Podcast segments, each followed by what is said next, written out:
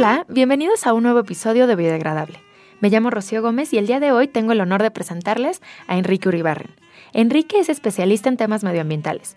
Fue gerente de Coparmex, director regional de la Concanaco, Confederación de Cámaras Nacionales de Comercio, delegado en la Procuraduría Federal de Protección al Ambiente, delegado federal de la Semarnat, subdirector de Administración del Agua en la Conagua y actualmente es socio director en URA, URA, Asesoría Jurídica y Administrativa en Materia del Agua y Medio Ambiente. Desde el 2009 hasta la fecha, es el presidente del Observatorio Ciudadano de Protección Ambiental de Querétaro. Bienvenido, Enrique. Muchas gracias por estar aquí. ¿Cómo estás?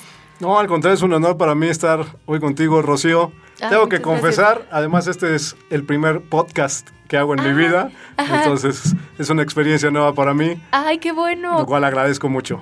Qué honor, qué honor que, tu primer episodio sea en este podcast. Te agradezco muchísimo. Les cuento rápidamente, yo Enrique lo escuché hablar por primera vez en una entrevista plática que tuviste con otros ambientalistas de aquí de Querétaro, con Fede, Manuel de Anda, Cristina, y fue con Luis del Toro, y hablabas del tema del agua. Hablaron de muchos, de muchas aristas, de, muchos, de muchas problemáticas medioambientales, pero tú, Enrique, hablabas del tema del agua, pero lo que me gustó mucho es que aterrizabas los conceptos que uno, por escucharlos tanto, creemos que ya ya los dominamos cuando la realidad es que no sabemos realmente qué significan. Por ejemplo, el día cero, el estrés hídrico, la disponibilidad de agua. Quisiera que empezáramos a platicar un poquito de estos problemas que, que se están presentando en el Estado como el agua del cual tú eres un conocedor experto de este tema, y que empezáramos por ahí. ¿Qué significa estrés hídrico, Enrique? ¿Qué, qué es? Con todo gusto, Rocío. Mira, nosotros debemos entender por estrés hídrico que es cuando la demanda de agua uh -huh. supera la oferta disponible que tenemos del recurso. Uh -huh. Es decir, eh, en otros términos, pues cuando de un producto X hay una sobredemanda del producto y ya no hay producción de ese producto, hay escasez, Ajá. bueno, pues esto si lo tradujéramos en los temas de agua, pues es precisamente lo que deberíamos nosotros entender por estrés hídrico. ¿Y por qué afirmamos nosotros que en Querétaro vivimos en estrés hídrico?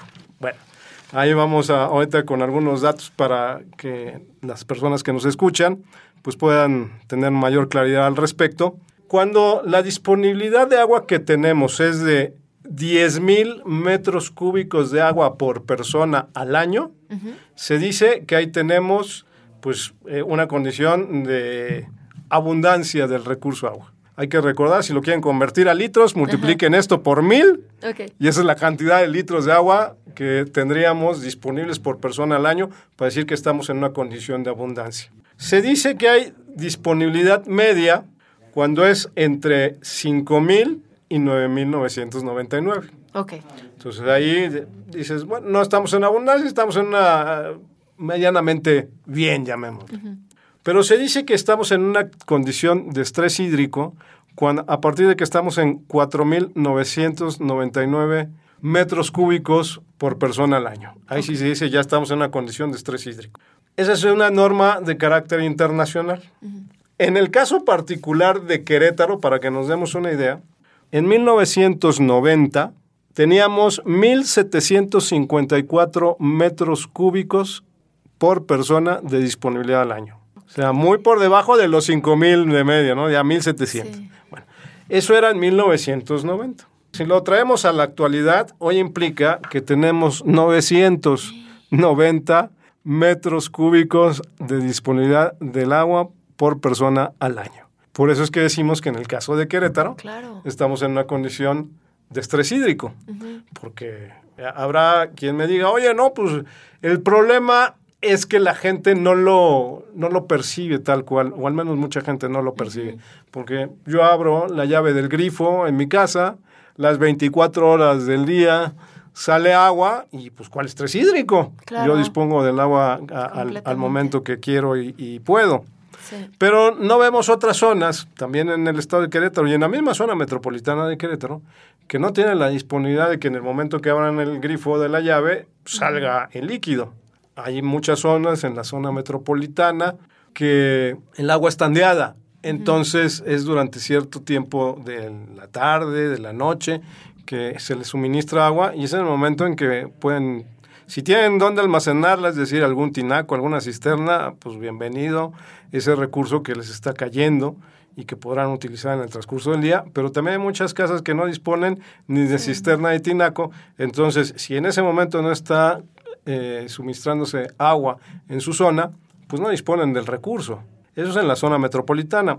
Pero si nos vamos a la Sierra Gorda de Querétaro, que muchos capitalinos desafortunadamente no conocen, pero que eh, es la zona natural más rica que tenemos en Querétaro y es una de las más ricas del país también. Ahí, contrastantemente, vemos que hay familias que tienen que caminar con su burro más o menos cerca de 45 minutos para bajar al río, por ejemplo, al río Escanela, con dos bidones, llenarlos de agua y regresar de subida, otros, eh, como ya es de subida y con el burrito cargado, pues a lo mejor ya ahí fue una hora para disponer de 40 litros de agua para su casa en esos días. Entonces, precisamente estos contrastes son los que nos llevan a que en promedio tengamos 990, entendiendo que hay algunos que no tienen absolutamente nada y hay otros que desafortunadamente, o para fortuna de ellos, disponen de, de eso y más. Esa es la realidad en términos generales en las que nos encontramos en Querétaro, ¿no? Bajísimo, está, fatal. Otra cosa que quería preguntarte justo de este tema. Estrés hídrico terrible, desde 1990. Hace 30 años ya estábamos viendo que la disponibilidad era bien baja. La cantidad de agua promedio que un mexicano consume es el doble de lo recomendado por la OMS. Estamos como en unos 200 litros por persona, ¿verdad? Al día. Bueno, eso es lo que la, Comisión Estatal de Aguas tiene la obligación de dotar, por persona diaria. 200 litros de agua por habitante. Se estima que en cada casa habitación en promedio tenemos cinco personas. Por eso es que una marca comercial, los tinacos, inclusive son de mil litros. Porque si tú multiplicas las cinco personas por los 200 litros diarios, pues da mil litros diarios. Por eso es, esa es la, la, obligación de volumen de agua que te tiene que dotar la Comisión Estatal de Aguas. Sin embargo, la realidad es que en Querétaro consumimos en promedio 386 litros diarios por persona. ¿No puede ser 386? Sí, ese es el consumo promedio que tenemos.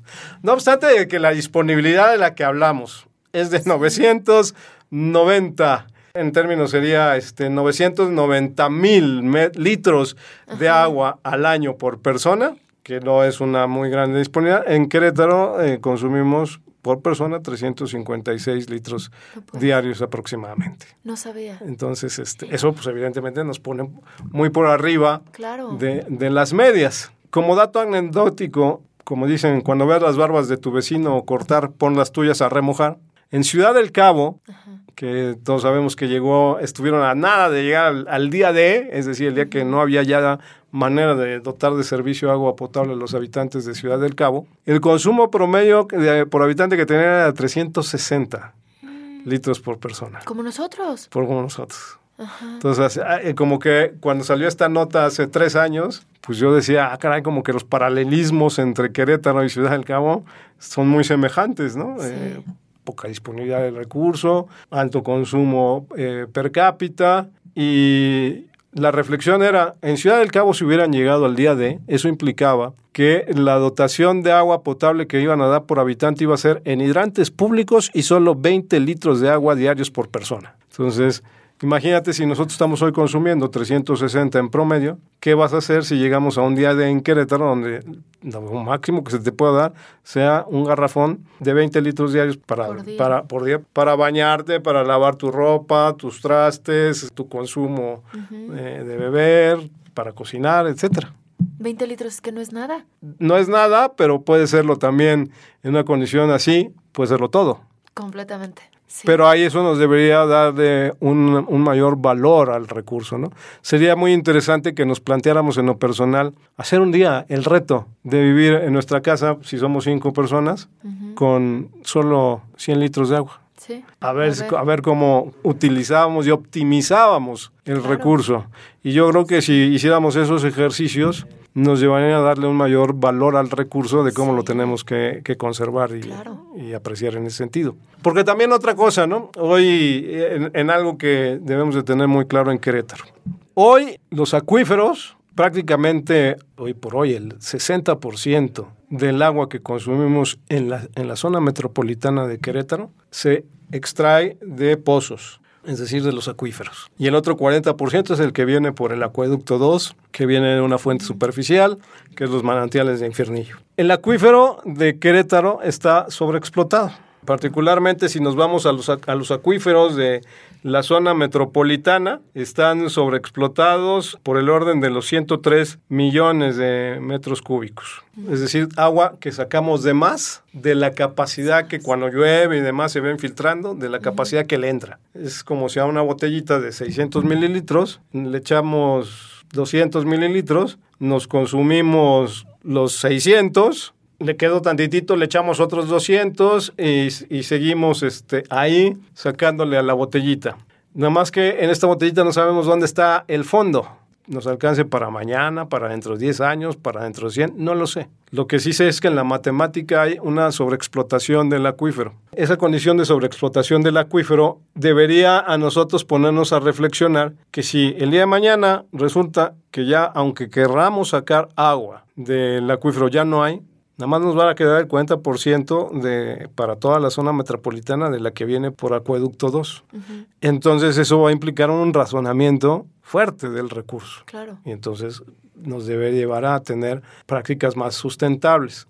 Una manera simple, que aquí la comparto con quienes nos escuchan. En el caso de Querétaro, si cada uno de nosotros, en lugar de consumir los 360 litros que consumimos, nos bajáramos a los 200 de la norma, hiciéramos un pequeño esfuerzo adicional. En lugar de tener un garrafón diario de agua, nos quitamos un garrafón diario, es decir, que consumiéramos 180 litros diarios por persona. Eso implicaría un ahorro de extracción de agua subterránea de 41 millones de metros cúbicos de agua al año. ¡Qué! Un garrafón nada más. Con que por persona dejemos de consumir 20 litros diarios, impactaría en 41 millones de metros cúbicos de agua al año. Para regenerar los mantos. Y eso nos permitiría ir regenerando, evidentemente, como bien lo señalas, los acuíferos, en el caso particular, del Valle de Querétaro, del Valle de Buenavista, del Valle de Amascala y del de, eh, Valle de Huimilpan. Pues es que es, es realmente una acción tan pequeñita lo grandísimo que podría detonar. ¿no? Es correcto. Sí, justo lo mencionabas esto de los mantos acuíferos con Luis del Toro, que decías que antes la, la, profundidad de extracción de los mantos acuíferos era de, 20, de 25 metros y que ahora es de más de 400. Antes Querétaro se suministraba con fuentes superficiales, uh -huh. es decir, aguas, aguas que venían de, del río, etcétera. ¿no?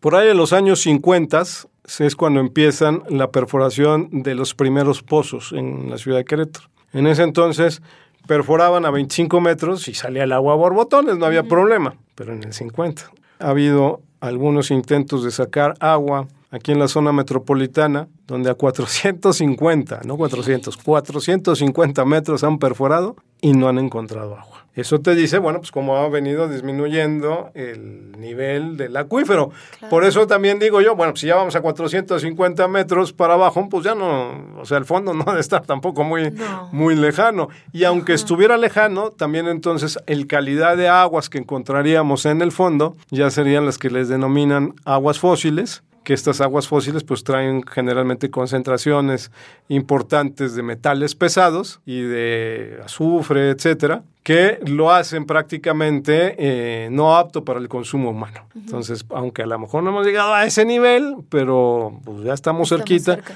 de llegar a esos niveles que nos impidan encontrar agua que sea apta, no dañina para la salud de las personas. Claro. Sí, no, no, y aparte como dices, o sea, ¿para qué seguirle buscando hasta dónde está el fondo, no? O sea, en una de esas sacamos fin? petróleo y no agua. sí, sí, sí, sí, completamente. De por sí, Querétaro tiene poca agua. Hay estrés hídrico y la cantidad que, que está consumiendo la, los habitantes es altísima. Otra cosa, las fugas. Cuéntanos un poquito todo este problema de las fugas que está tanto en Querétaro como en México, la cantidad de litros que perdemos por fugas. El vocal ejecutivo de la CEA es el que, sea, yo tenía otro dato y me alarmó más, porque yo, yo afirmaba que más o menos el volumen de fugas era de 1.200 litros por segundo. Las fugas que teníamos a lo largo de toda la red de suministro de agua potable era lo que se nos iba en fugas. Después eh, salió el vocal ejecutivo a decir, no, no son 1.200, son 1.500 los litros, los litros por segundo que tenemos de fugas. Para dimensionar, si los 1.500 litros nosotros los convertimos en metros cúbicos al año, eso implica 47 millones de metros cúbicos de agua al año que se van en fugas. Para que tengan claridad las personas que nos escuchan. La concesión que con agua le otorgó el gobierno del estado para traer vía acueducto 2 de agua superficial corresponde a 47 millones de metros cúbicos de agua superficial que se viene a Querétaro para dotarnos de agua potable. Bueno, entonces quiere decir que toda el agua, con todo lo que implica de costos, inversión y demás por acueducto 2, que son 47 millones de metros cúbicos de agua al año, mismos cuyo equivalente se va en fugas en la red de distribución que tenemos en la zona metropolitana. No puede ser. Toda el agua que baja por acueducto 2, toda el agua que se va en fugas. se pierde. Ajá. Hay eh, algunos otros eh, personas especialistas también en temas de agua que dicen, bueno, no es tan malo esa cuestión de las fugas, porque de una u otra manera se están infiltrando y están llegando al acuífero pues demos el, beneficio de la duda de que efectivamente todo ese volumen llega y se nuevamente se, acumula en el acuífero. Pero desde el punto de vista de costos, lo que cuesta traer el agua desde el acueducto 2, desde los manantiales de Infernillo acá, los costos de operación, de electricidad, etcétera, son altísimos como para que se estén yendo, para que no sea aprovechado por nadie, ¿no? Exactamente. Y otra cosa también en, temas de desperdicio, que también el, el, volumen es altísimo, mencionabas el tema de la agricultura. El porcentaje tan alto que utiliza la agricultura y que uno como ciudadano, pues se escucha, todas las campañas de, cuidado del agua van para nosotros, ¿no? Siempre la bolita va para el ciudadano, ¿no? De tú recicla, tú cuida, tú corta, tú haz, tú apaga la luz, ¿no? Pero lo que tú también mencionabas muy bien es que hay un porcentaje altísimo que se pudiera eficientar si se tomara el riego por goteo, se tomaran otras alternativas para que no inundaran las parcelas. Cuéntanos cómo, cómo funciona esto de la agricultura y el porcentaje tan alto que ellos usan de, de agua. Lo que es el uso agropecuario, tanto para animales, ganado, como para siembra, que es todo este uso agropecuario, es los que consumen el mayor volumen de agua en el estado. Del 100% del agua que se distribuye en Querétaro, el 74% lo utiliza la agricultura y el campo. Entonces, es el, es el principal consumidor de agua y también es el que más la desperdicia, porque hay la, desafortunadamente, esa mala práctica, diría yo, de que la parcela la inundas. En lugar de tener estos sistemas, ya sea de, de riego por aspersión en determinados horarios, fundamentalmente en la tarde, que hay menor evaporación, o que hubiera el riego por goteo, que es una poca cantidad, pero que está constantemente, pero que ahorra muchísima agua. este, aquí, no, aquí inundamos la parcela. Cada tres días inundan la parcela, entonces evidentemente lo que se utiliza es mucho mayor y como además la inundan la parcela durante el día, pues con la luz de solar, pues empieza el proceso de evaporación, entonces tampoco fue tan efectivo el riego porque no, no es que quedara húmeda durante un proceso de varios días el agua, digo la tierra, con esta agua que se inundó, entonces pues que hay que estarla inundando constantemente. Y eso lleva a que el índice de eficiencia de riego, de acuerdo a datos que da la Secretaría de Desarrollo Agropecuario del Gobierno del Estado, o sea, no es un dato que traiga yo, sino que lo aporta la instancia competente, dice que tenemos una efectividad de riego del tan solo el 63% si nosotros ya no, no, nos vayamos tan ambiciosos a decir es que hay que tecnificar todo el campo y llegar a un nivel de eficiencia eh, de riego del 100%, porque a lo mejor hasta no es realizable, pero sí eh, lo empezamos a tecnificar con estas cintillas de riego por goteo, riego por aspersión, etcétera, y elevamos del 63 que tenemos actualmente, lo elevamos al 80% de eficiencia, que tampoco suena muy descabellado, Llevarlo a ese 80% de eficiencia implicaría que dejaríamos de utilizar 95 millones de metros cúbicos de agua de los pozos y 19 millones de metros cúbicos de agua de bordos y ríos.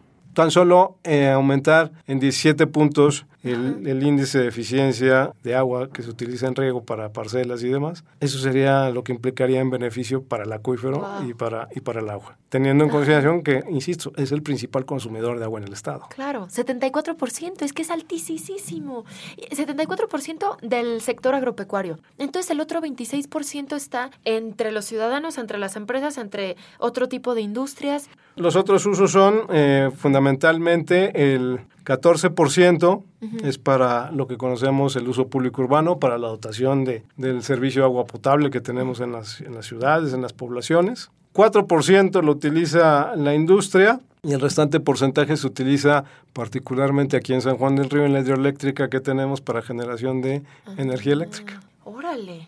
Porque aparte también la cantidad de agua que usa la industria es altísima, pero viéndolo en porcentaje es un 4%. Es un 4%, sí. Ajá. No, pues está bien gandalla el sector agropecuario, ¿no? O sea, 74%. Y yo creo que también hay que, en estas cosas hay que desmitificar algunas. Eh, muchas veces le echamos, no digo que no tengan culpa, ¿eh? Desde luego que hay muchos que sí tienen culpa, pero también hay que poner todo en su justa dimensión, los industriales. Hoy, por ejemplo, en cuanto a plantas de tratamiento de agua que tenemos en el estado, casi todas las industrias tienen. No es el mismo caso que, por ejemplo, los desarrollos habitacionales. Sí. No es el mismo caso que tienen, por ejemplo, y que son altamente contaminantes, los establos lecheros. Que, por ejemplo, un gran problema para sanear el río Querétaro, hay que sanearlo en la cuenca alta, donde se encuentran los mayores ranchos lecheros, que todo el excremento de las vacas y eso, cuando limpian las alas de ordeña, todo eso finalmente va a llegar al río Querétaro y que es el que está contaminando. Entonces, ahí tampoco hay plantas de tratamiento. Entonces, eh, en ese sentido, creo que cada quien debe ir asumiendo la parte de responsabilidad que le toca y a veces nada más particularizamos en un sector como si fuera el único. Como comentaste, una de mis experiencias eh, fue haber sido delegado de Profepa. Siempre dicen que las empresas más contaminantes en San Juan del Río son Kimberly, Caltex y Ponderosa.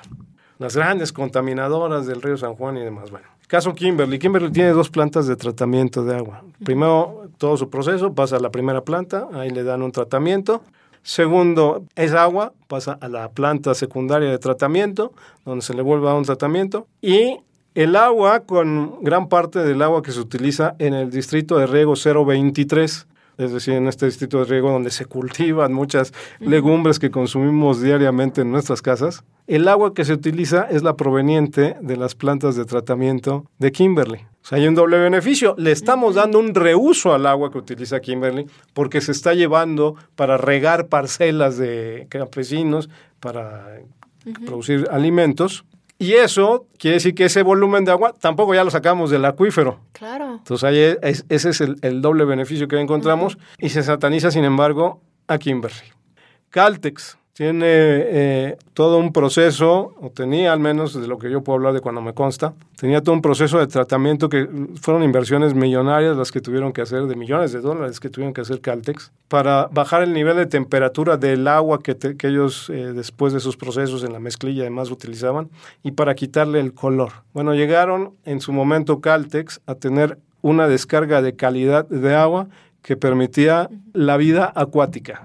¿A poco? Sí, claro. Órale. Y Ponderosa también tenía su planta de tratamiento y también el nivel de agua de descarga que tenían era de gran calidad.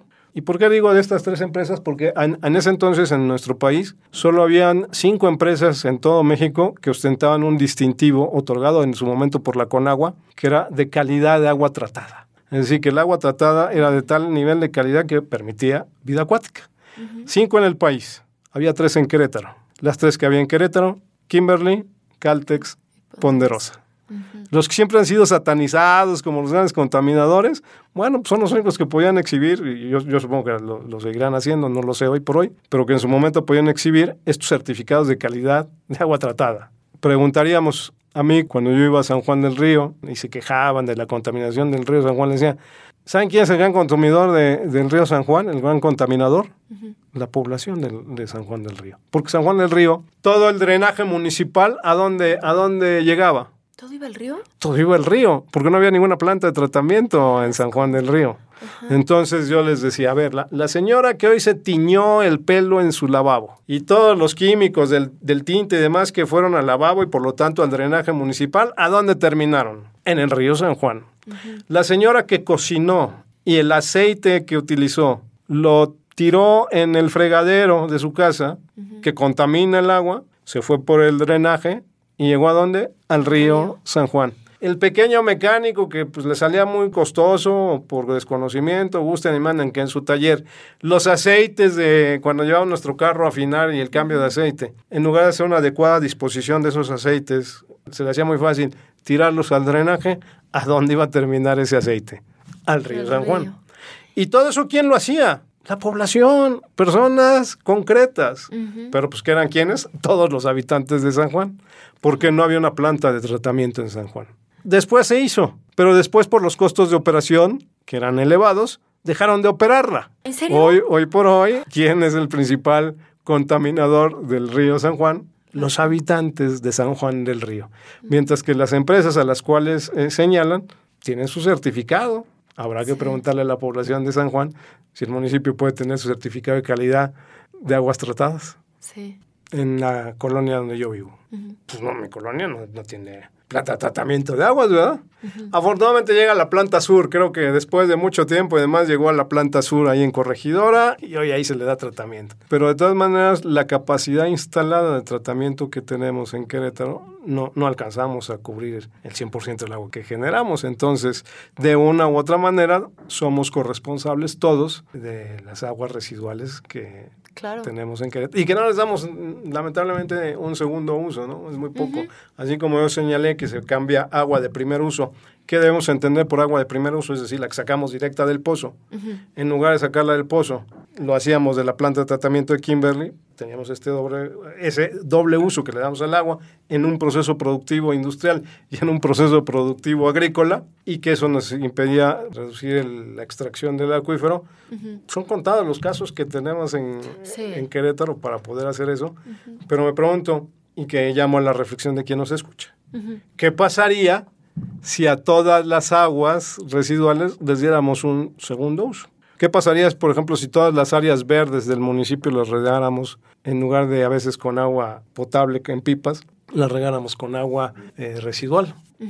Hasta hace unos años nosotros generábamos 3.600 litros por segundo de agua residual ¿En Querétaro? Sí, sí. Solamente en Querétaro. en, en, en Querétaro. Pero en Querétaro Estado, pues. No, no, no, no capital, sino en todo el estado, 3.600 litros por segundo de agua residual. Pero bueno, ha venido creciendo la población de Querétaro, entonces no tengo actualizado el día de hoy el dato. Pero bueno, quedémonos con esos 3.600.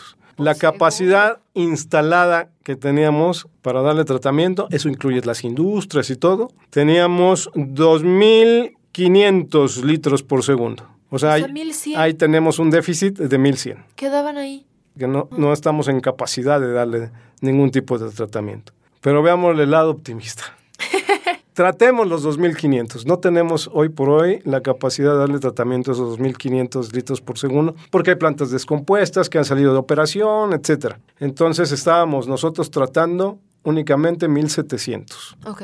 Pero en el planteamiento de, de encontrar estos ideales, bueno, vamos a invertir en habilitar las plantas de tratamiento que están fuera de operación y que nos permitan darle el adecuado tratamiento a esos 2.500 litros por segundo. Eso implicaría que estaríamos dando, incrementando nuestra capacidad en 68% del tratamiento y que eso se traduciría pues en un volumen de 114 millones de metros cúbicos de agua que pudiéramos estar dándole un ahorro al darle un segundo uso al acuífero. Entonces, como aquí ya, ya, ya hemos hablado de algunos, este, 114 de esto, 41 de esto, 95 y 19 de esto. Si tú vas generando, digamos, esos ahorros, la condición de déficit que tenemos en el Estado, a nivel de Estado, hoy tenemos un déficit de 245 millones de metros cúbicos de agua al año. Bueno, si esos 245, co- si me estuviera escuchando algún amigo contador en el, en el cargo y en el abono, pues bueno, tenemos 245 en cargo. Si le vamos abonando estos 41, 114, 91, podemos darle vuelta a ese déficit Ay, llegar a tener un inclusive un superávit, que ese superávit lo podemos convertir en un caudal ecológico, es decir, en que esa agua no se toque y demás. Y entonces sí podemos decir que hay un Querétaro para mañana en donde con estas medidas responsables, desde luego, pues darle viabilidad a, nuestra, a, nuestro presente, pero también darle viabilidad al futuro, que en el caso particular pues será para mis hijos y para mis nietos, o al menos eso espero que así, así lograrlo, ¿no? Entonces, si hay posibilidad, si hay mañana eh, en Querétaro en estos problemas, pero depende de que nos pongamos manos a la obra en el momento actual para dar eso, porque si no, entonces sí, no, no me quiero imaginar realmente cómo pudiera ser el día cero en Querétaro, ¿no? No, no, no. Ay, Enrique, tengo muchas preguntas más que hacerte, pero para quedarnos justo con esta idea de, de que hay muchas cosas por hacer, si, si todos se unen, ¿no? Si se une empresa, gobierno, ciudadanos, todos, todos, la industria, todos, en un futuro te volveré a contactar para tu segundo episodio porque me quedé con muchísimas dudas, pero todavía te quiero hacer 10 preguntitas personales nada más para cerrar el episodio. ¿Sale? Ahí va la primera, Enrique. ¿Cuál es tu lugar favorito? Pues mira, por lo que conocí y, precisamente por estar metido en estos temas medioambientales, Australia.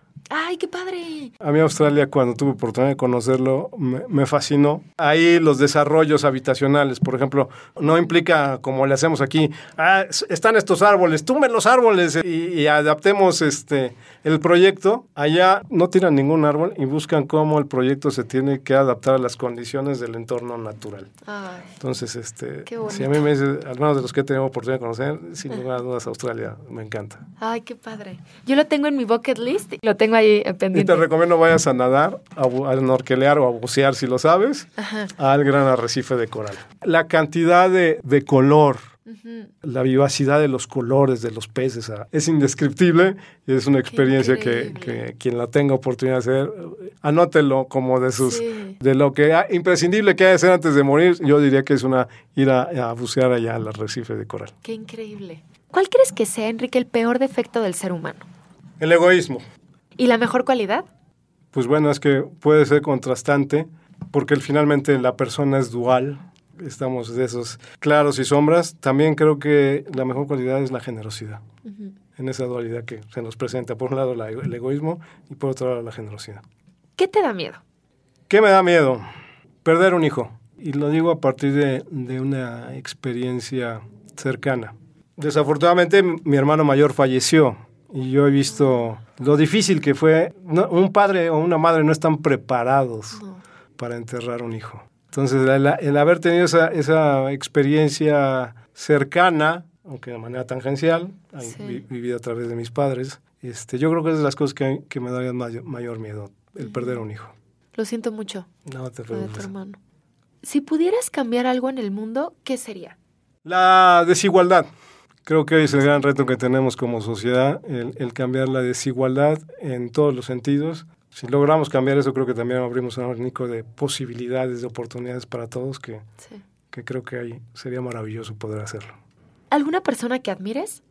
Bueno, pues es que te podría decir desde los grandes sí, algún gran icono, pero me voy a ir a algo más, más próximo, más personal. Y yo diría que mi padre, que en paz descanse, ya también mi padre lamentablemente falleció, pero gran parte de, lo que soy hoy es por los valores y sobre todo el ejemplo, porque hay, una frase familiar que dice que si bien la palabra convence, el ejemplo arrastra, o como decía mi abuelo también, el ejemplo es una orden silenciosa. Yo creo que el ejemplo, finalmente mi padre, sus enseñanzas, pues son en buena medida hacen que el Enrique que soy sea, y por eso creo que la persona que más admiro en ese sentido es mi padre.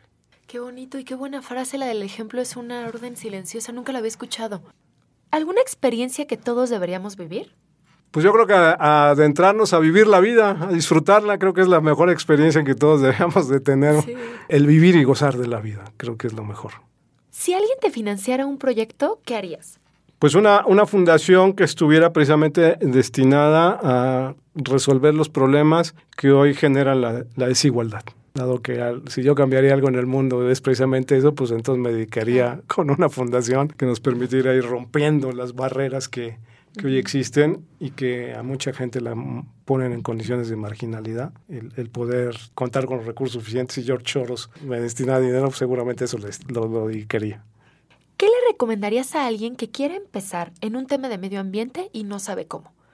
Primero, observando, observando su entorno más próximo, cómo ve las condiciones de, pues, de su entorno en la condición de si hay vegetación, no hay vegetación, basura, etcétera. Primer punto, diría yo. Segundo, informándose, porque a partir de la observación adquiero la información y entonces de ahí me pueden surgir las ideas, los detonantes de cómo en alguna cuestión en particular yo puedo contribuir. Claro. Sería como yo lo recomendaría. ¿Alguna película, Enrique, documental, serie o libro que nos recomiendes? Puede ser de materia medioambiental o puede ser personal. Uy, yo eh, en ese sentido no tiene nada que ver con el medio ambiente, pero al final diría yo que siempre tiene que ver de alguna u otra manera con esperanza. Ajá. Yo soy de esos este, fanáticos del Señor de los Anillos. Si alguien no ha leído las obras de Tolkien, del Señor de los Anillos, léala. Digo, aparte que son muy padres para, al menos a mí, en lo personal me gusta ese tipo de historias, pero sobre todo porque siempre trae un trasfondo de que cuando parece que todo está perdido, cuando parece que ya no hay ninguna eh, salida, siempre de repente aparece la forma de enfrentar la situación adversa y de salir adelante. Entonces, fundamentalmente, también es obra que nos, una obra que nos habla de esperanza. Sí, Y creo que es algo que nunca nos debe faltar como humanidad, precisamente esperanza. completamente cierto. Muy bien. Ya para terminar, Enrique, última pregunta. ¿Consejo que alguna vez te dieron y cambió tu forma de ver la vida? Ah, caray. Ahora sí me pusiste a pensar. Yo creo que pues sí debe haber sido alguno dado en casa, particularmente pues buscar vivir eh, al máximo, o sea, disfrutar los momentos, aún en aquellos que se presente la adversidad, aún a esos buscarles tratar de encontrar este el sentido positivo, eh, el sentido de, de enseñanza y por lo tanto vivirlos al máximo y encontrar la- las enseñanzas y, y que eso te permita el día de mañana ser mejor persona. Pues digo, eso seguramente eh, de charlas ahí también con mi padre, con mi mamá, también desde luego. Pues bueno, como, como, como comparto, como mi padre murió cuando era adolescente, pues sí, Ay, sí, sí, sí vinieron momentos, momentos difíciles que algunos era la- el recuerdo de, de- de la vida de, de mi papá, de, su forma de ser, y, y de mi mamá de, pues bueno, que finalmente pues nos tenías que sacar adelante a, a mi hermano y a mí. En ese sentido, yo creo que desde luego vivimos momentos como todas las familias y todo complicados, pero de, de encontrar en, en esas complicaciones la enseñanza. Y esa enseñanza, pues evidentemente que te potencialice a ser mejor persona. Claro. Para terminar, Enrique, te quiero decir una frase. Siempre los episodios los acabo con una frase de un personaje que como que tenga que ver con lo que platicamos el día de hoy. Y yo creo que a Al Gore le va muy bien. Al Gore es un político estadounidense, economista, filántropo. Fue el vicepresidente número 45 de Estados Unidos. Es autor y activista medioambiental y recibió el Premio Nobel de la Paz en 2007 por su activismo sobre el cambio climático. La verdad inconveniente de algo. Ay, sí, ¿qué tal? La frase dice así. El desenlace está claro. Está mal contaminar el planeta y destruir el, equi- el equilibrio climático. Está bien dar esperanza a las próximas generaciones. No va a ser fácil, y nosotros también nos toparemos con una serie de nos. Pero después del último no, vendrá un sí, y de ese sí depende el futuro del mundo. Al Gore ha hablado muchísimo del cambio climático y, sobre todo de la esperanza. Justo lo mencionabas en este momento. Así como da la verdad incómoda y toda esta información de decir es que las cosas están muy mal, también brinda mucha esperanza. Así como tú, el escenario está, está muy mal, en muchos temas medioambientales estamos muy mal, en casi todos. En el tema del agua es un referente fuerte en este estado, en México como tal, pero, pero Querétaro siempre ha tenido esta, esta constante. Pero es justo eso que nos dices, ¿no? O sea, el escenario está de esta manera y podemos revertirlo, podemos cambiarlo y podemos llevarlo a, a mejorar, ¿no? Enrique, muchas gracias. Con eso terminamos. Gracias, gracias por tu tiempo, por tus enseñanzas y por todo lo que nos compartiste el día de hoy. Te agradezco muchísimo, muchísimo. No, al contrario, muchas gracias a ti, Rocío. Ha sido un placer poder compartir contigo y con quien nos escuche pues estas vivencias ah, que inclusive llegaron a ser más personales de lo que me lo imaginaba. pero bueno, pues este cierro yo también diciendo, hay un mañana y ese mañana lo tenemos que llenar de esperanza. Así es. Y los espero el próximo miércoles para un nuevo episodio.